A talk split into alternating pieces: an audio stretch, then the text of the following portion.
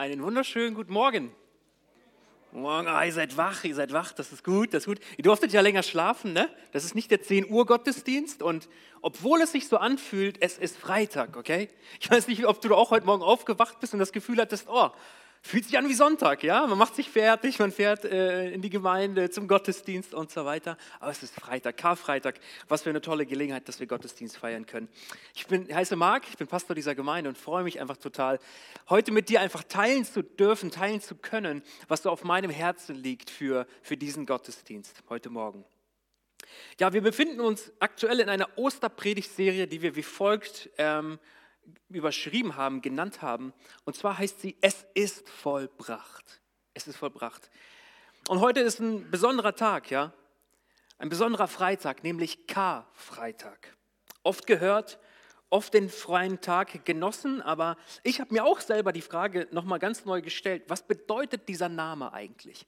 Freitag kennen wir, ist ein Name für einen Wochentag, aber wofür steht dieses K? Was hat das für eine Bedeutung? So, und ähm, wie macht man das heutzutage? Man googelt oder guckt bei Wikipedia, ne? so läuft das Ganze. Also habe ich das auch gemacht und will euch das einfach mal sagen. K ähm, oder der Begriff Kara kommt vom Althochdeutschen und dieses Wort kann Klage bedeuten oder bedeutete Klage, Kummer oder Trauer. So. Und weil an diesem Freitag insbesondere an das Leiden und den Kreuzestod Jesu erinnert wird, was den Menschen, die damals live dabei waren, viel Grund zur Klage und Trauer gab zunächst, hat dieser Feier- und Gedenktag daher seinen Namen. Von diesem althochdeutschen Begriff Kara, Trauer. Wir könnten auch sagen Klagefreitag oder Trauerfreitag könnten wir es auch nennen. Und ich finde es großartig, dass unser Gesetzgeber unter anderem eben auch diesen Tag zu einem Feiertag erklärt hat.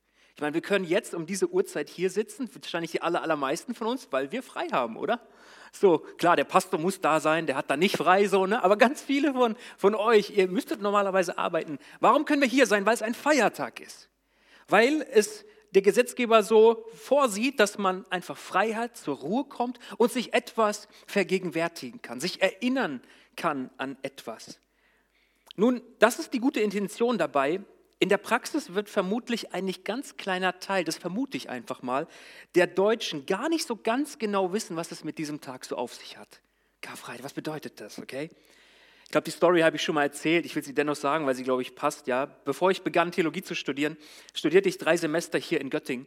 Und ich erinnere mich so, wir saßen in einer Vorlesung und so zum Ende der Vorlesung sagt unser Professor, liebe Leute, ich erinnere euch nochmal dran, Pfingsten, ne? Pfingstmontag, auch frei, keine Vorlesung hier. Und die Reihe vor mir saßen zwei Kommilitonen und ich habe das so direkt mitbekommen. Er dreht sich um, der eine zum anderen und fragt, geil, wir haben frei, so, ne? Aber was hat das mit diesem Pfingsten auf sich und so? Und der andere dreht sich um so, ja, weiß ich jetzt auch nicht so genau, irgendwas mit der Bibel, aber wir haben frei, wie cool, so, ne? Ich dachte, oh, Leute, Leute, Leute, schade, schade, dass ihr das nicht wisst, ja? Ich glaube, man verpasst ganz, ganz viel.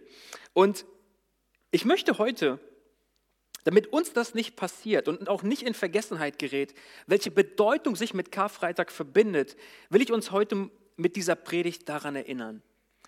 Und der Titel meiner Predigt heute Morgen beruht auf Worten, die ebenfalls Jesus selbst gesagt hat. Jesus hing am Kreuz und er sagte, mein Gott, mein Gott. Ups, habe ich eine Folie vergessen? Warum hast du mich verlassen?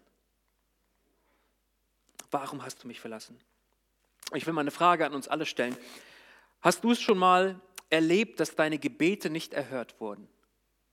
Du darfst mal kurz nicken, wenn du, wenn du das erlebt hast. Ein paar haben es erlebt, Dankeschön. Ich auch. Ich auch. Ähm, ich kenne das. Nicht jedes meiner Gebete, das ich an Gott richte, wird augenblicklich erhört. Und wenn ich länger darüber nachdenke, dann fühlt es sich für mich sogar so an, dass der größere Teil meiner Gebete zumindest augenscheinlich nicht erhört werden. Wenn du diese Erfahrung gemacht hast, dann will ich fragen, was macht eine solche Erfahrung mit uns?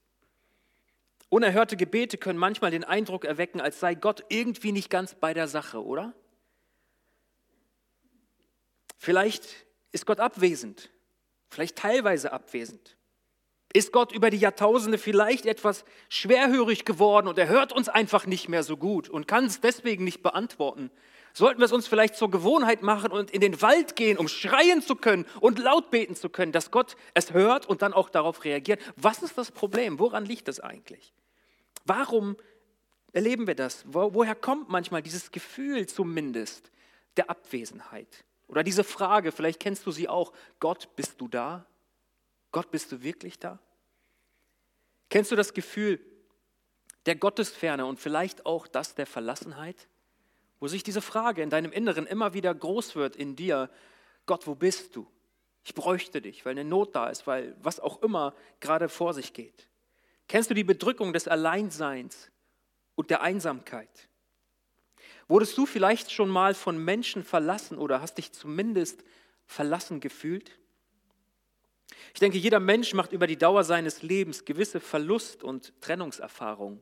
Es gehört irgendwie zum Leben dazu.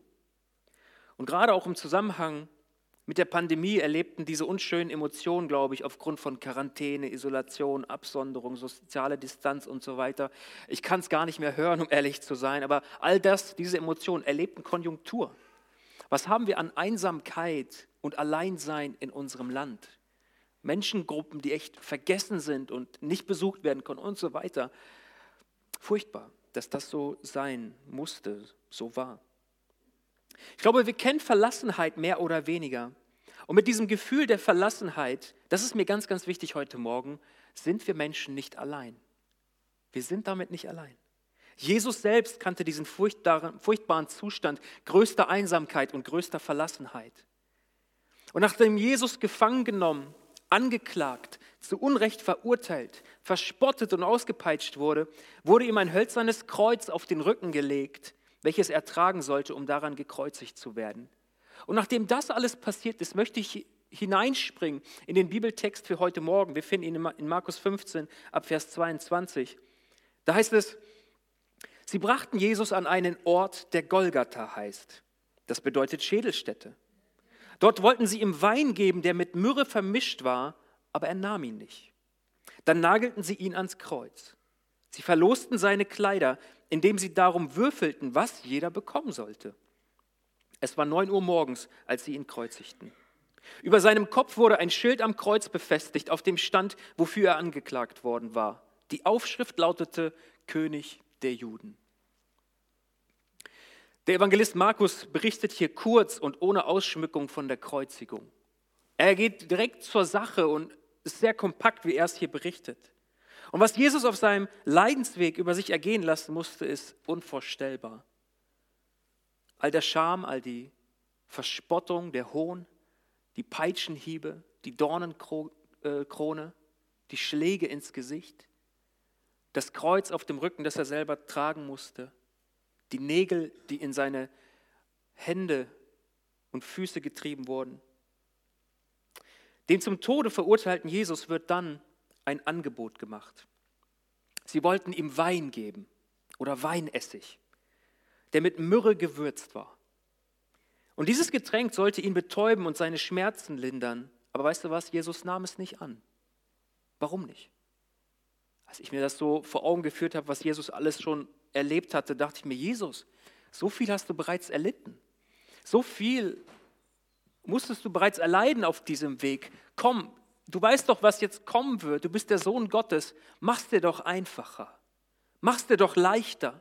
Nimm diesen Weinessig mit Myrrhe, betäube deine Sinne ein wenig. Wird es immer noch wehtun? Ja, aber es hilft vielleicht ein bisschen. Warum nimmst du es nicht? Warum nimmt er dieses Angebot nicht an? dass es ihm leichter wird, diesen Weg zu gehen. Ich denke, es hat zweierlei Gründe. Jesus wollte bei Bewusstsein bleiben, um zwei Dinge zu tun. Und das erste ist, er wollte beten.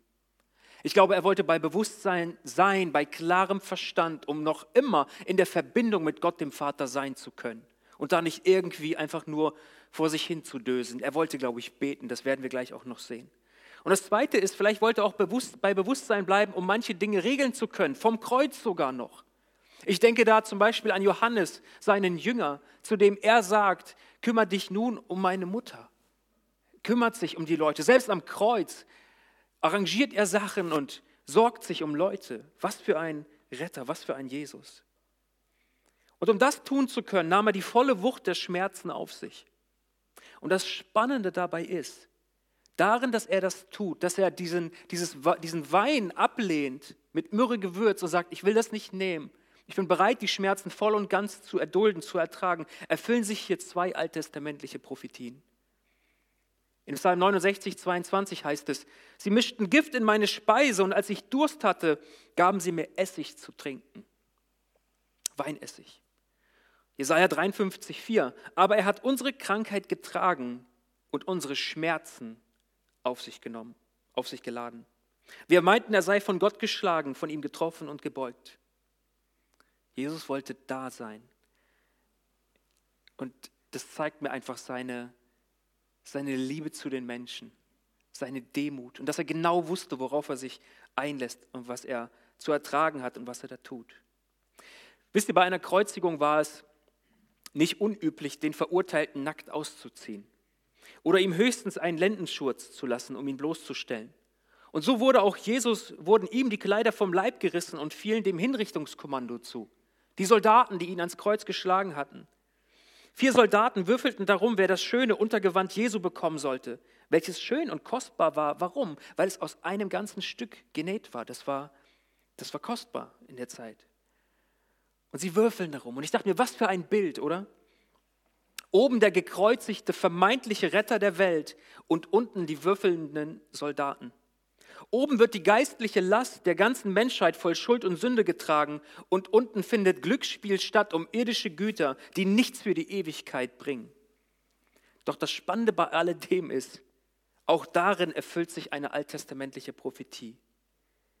Sie teilen meine Kleider unter sich auf und würfeln um mein Gewand. Psalm 22, Vers 19. Und in der Rückschau können wir klar erkennen, dass in nahezu jedem Detail des Leidens und Sterbens Jesu sich Gottes großer Plan zur Rettung dieser Welt entfaltet. Und das begeistert mich. Nicht alles kann ein Zufall gewesen sein, sondern ich glaube und bin davon überzeugt, Gott selbst hat es initiiert. Er hat es vorbereitet über die Menschheitsgeschichte, über die Heilsgeschichte hinweg. Und Jesus Christus war der Höhepunkt von all dem Ganzen. Er erfüllte es. Er ging ans Kreuz. Er litt all das.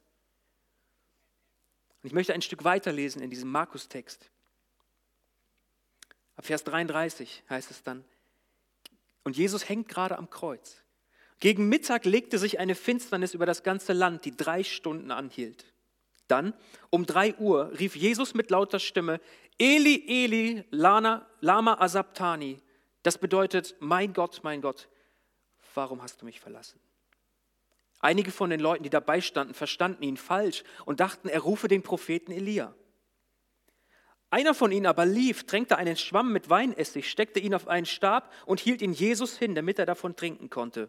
Wartet, wir wollen sehen, ob Elia wirklich kommt und ihn herunterholt, sagte er.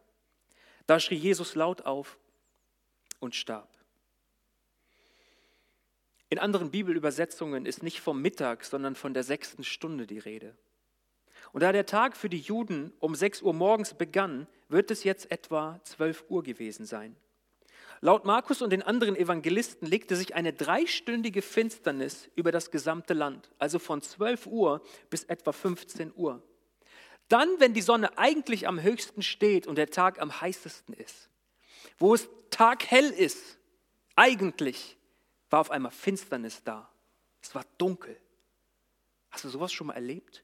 Am helllichten Tag, auf einmal ist alles um dich herum dunkel und alle merken und spüren, wow, hier ist irgendwie so eine, so eine, so eine Finsternis, eine Dunkelheit. Wahnsinn. Dann, wenn es eigentlich taghell war, wird es an diesem besonderen Tag unfassbar finster und dunkel. Und das muss jedem, der dabei war, aufgefallen sein. Nun, hast du schon mal über diese Finsternis nachgedacht? Was will uns diese Finsternis in den Stunden vor Jesu Tod sagen? Zwei Gedanken dazu. Erstens, jetzt ist die Stunde der Finsternis. Es scheint so zu sein, dass der Teufel triumphiert, oder? Schließlich konnte er den Sohn Gottes, Jesus Christus, ans Kreuz bringen. Als er ihn in der Wüste versuchte, konnte Jesus ihm noch widerstehen, doch nun sieht es so aus, als hätte er dennoch gegen ihn verloren, denn er hängt da, verspottet und ausgelacht am Kreuz. Und einer wird sich besonders gefreut haben, und das ist der Teufel. Da hängt er. Ich habe gewonnen. Jetzt ist die Stunde der Finsternis. Und zugleich legt Gott die ganze finstere Schuldenlast der Welt auf seinen Sohn Jesus. Das Zweite ist, Finsternis ist ein Zeichen des Gerichts. Als Gott im Alten Testament Ägypten mit Plagen strafte, damit es sein Volk ziehen lässt, war Finsternis eine dieser Plagen. Gott richtete Ägypten auf diese Weise. 2. Mose 10, da heißt es, der Herr sprach zu Mose, streck deine Hand zum Himmel aus, dann wird sich eine Dunkelheit über Ägypten ausbreiten, die man mit Händen greifen kann. Mose erhob seine Hand zum Himmel und eine völlige Finsternis kam über ganz Ägypten. Drei Tage lang blieb es so dunkel, dass keiner den anderen sehen und niemand sein Haus verlassen konnte. Nur wo die Israeliten wohnten, da war es hell. Gott richtete Ägypten mit Finsternis, mit so einer Dunkelheit, dass du zu Hause bleiben musstest. Wow.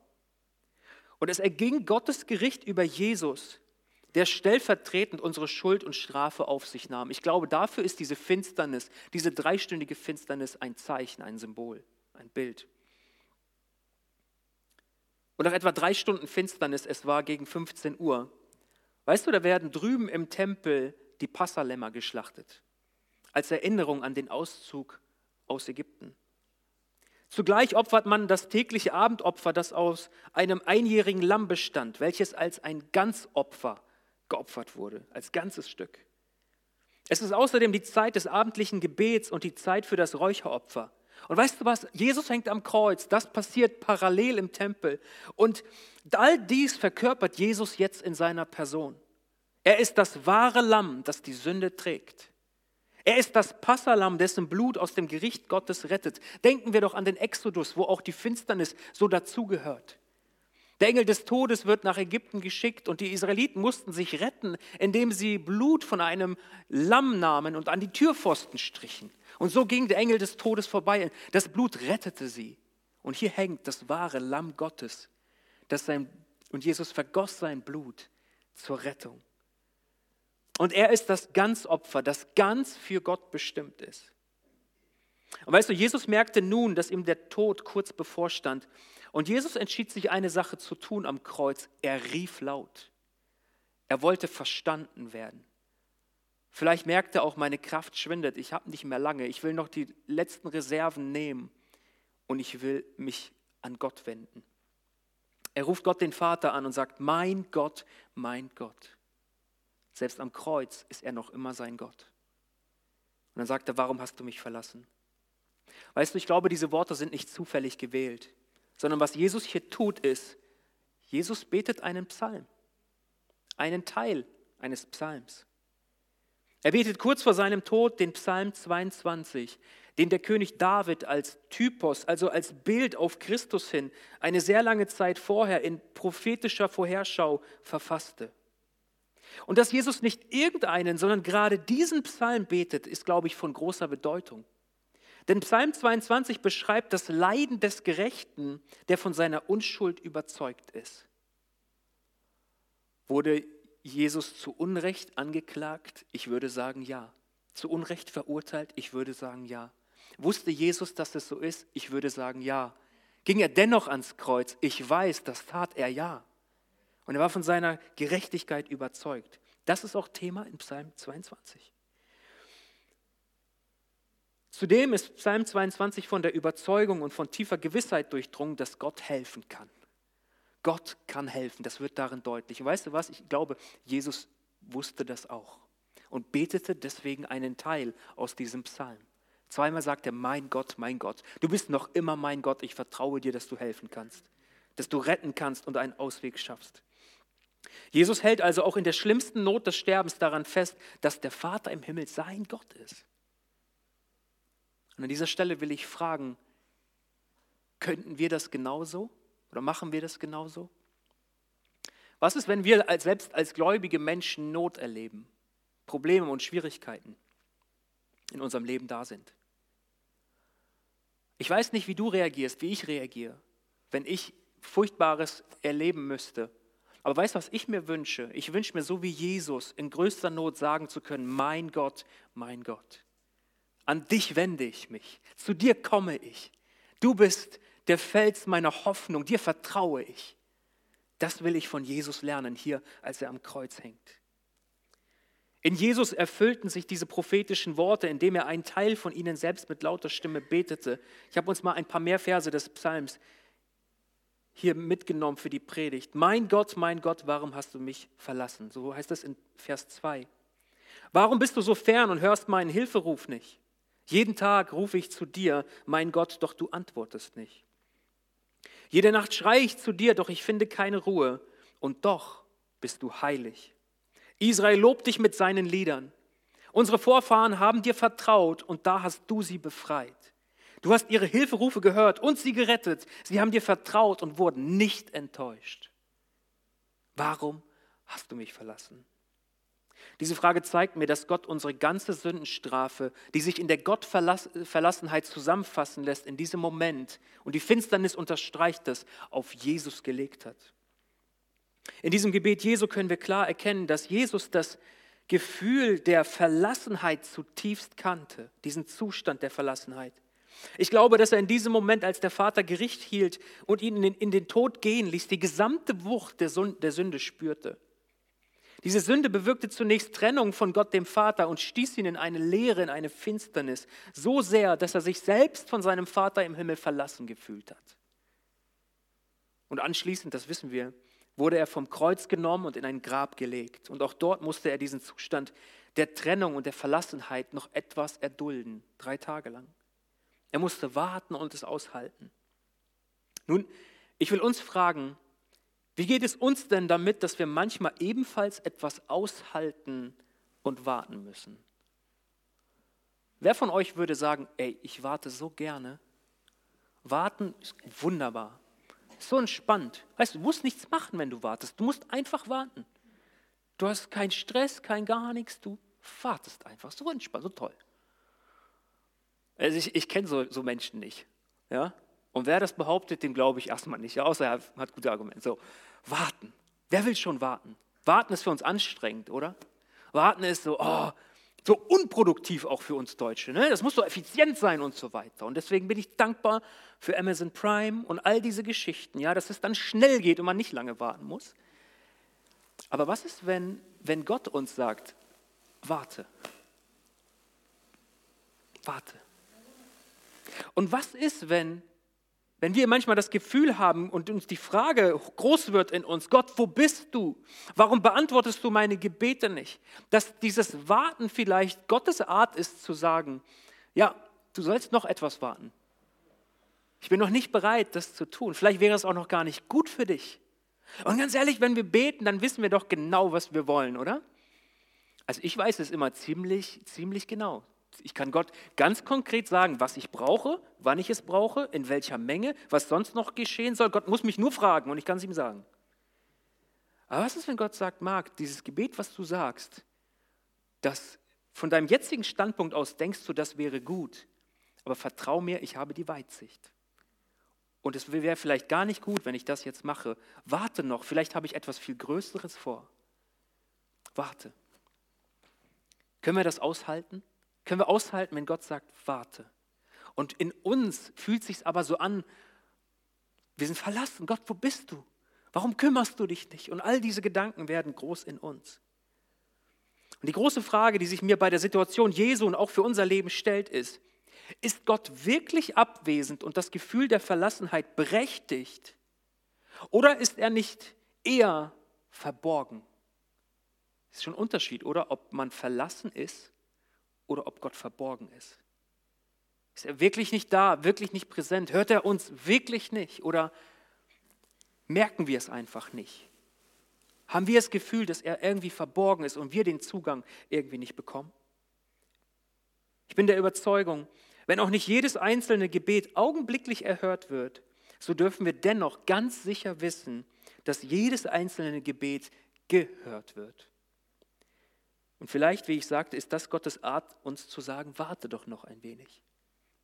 Und so wie Jesus drei Tage im Grab wartete, um von Gott zu neuem und unauslöschlichem Leben auferweckt zu werden, so glaube ich, müssen auch wir manchmal warten, bis Gott eingreift und handelt.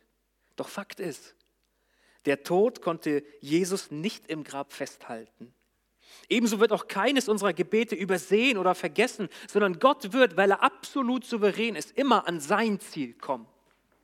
Und seine Ziele sehen nicht immer ganz so aus wie unsere Ziele. Aber er wird immer an sein Ziel kommen. Da, davon dürfen wir ausgehen, da dürfen wir uns sicher sein. Und glaub mir, dass Gott an seine Ziele kommt, ist so viel besser, als dass ich an meine komme oder du an deine. Denn seine Gedanken sind höher als unsere Gedanken. Und er ist nicht fern. Er hört. Selbst wenn es sich manchmal für uns so anfühlt. Selbst wenn du, das will ich dir heute Morgen sagen, das will ich dir zusprechen, selbst wenn du dich von allen verlassen fühlst, Gott ist bei dir.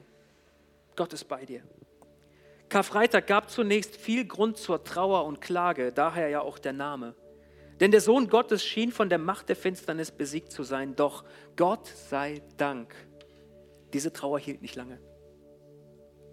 Jesus ging diesen leidensvollen Weg, an den wir uns an Karfreitag heute erinnern wollen. Weißt du, er ging ihn freiwillig. Er wurde nicht ermordet. Und auch der Tod hat Jesus nicht überrascht. Na nu, jetzt wollen sie mich alle ans Kreuz bringen. Und ich werde zu Pilatus geschleppt, verurteilt und jetzt werde ich angeklagt und so weiter und gekreuzigt. Weißt du, Jesus wusste, was er tut. Er wusste, dass das sein Weg war, den er gehen musste, um Rettung zu schaffen für uns Menschen. Er wählte diesen Weg. Weißt du warum? Weil er dich im Sinn hatte und weil er mich im Sinn hatte. Meine Verlorenheit und meine Sünde, meine Gottesferne, die Finsternis, die über meinem Leben lag, er ging ans Kreuz, um sie wegzunehmen und sein Licht hineinzubringen. Und das will er auch für dich tun. Jesus tat das, weil er uns im Sinn hatte, um unser Retter werden zu können. Gehörst du bereits zu ihm? Bist du sein Kind? Oder es schwebt auch über deinem Leben, wie damals, als Jesus am Kreuz hing, noch diese Finsternis, diese geistliche Finsternis. Ich will dir eins sagen, Jesu größtes Ziel ist, das Licht anzumachen in deinem Leben, geistlich gesprochen, und dein Retter zu werden. Dafür ging er ans Kreuz.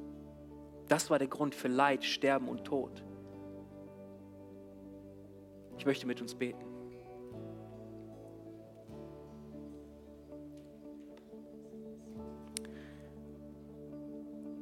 Herr Jesus, wir können uns gar nicht wirklich vorstellen, was es bedeutet, Gott zu sein und dennoch Mensch zu werden.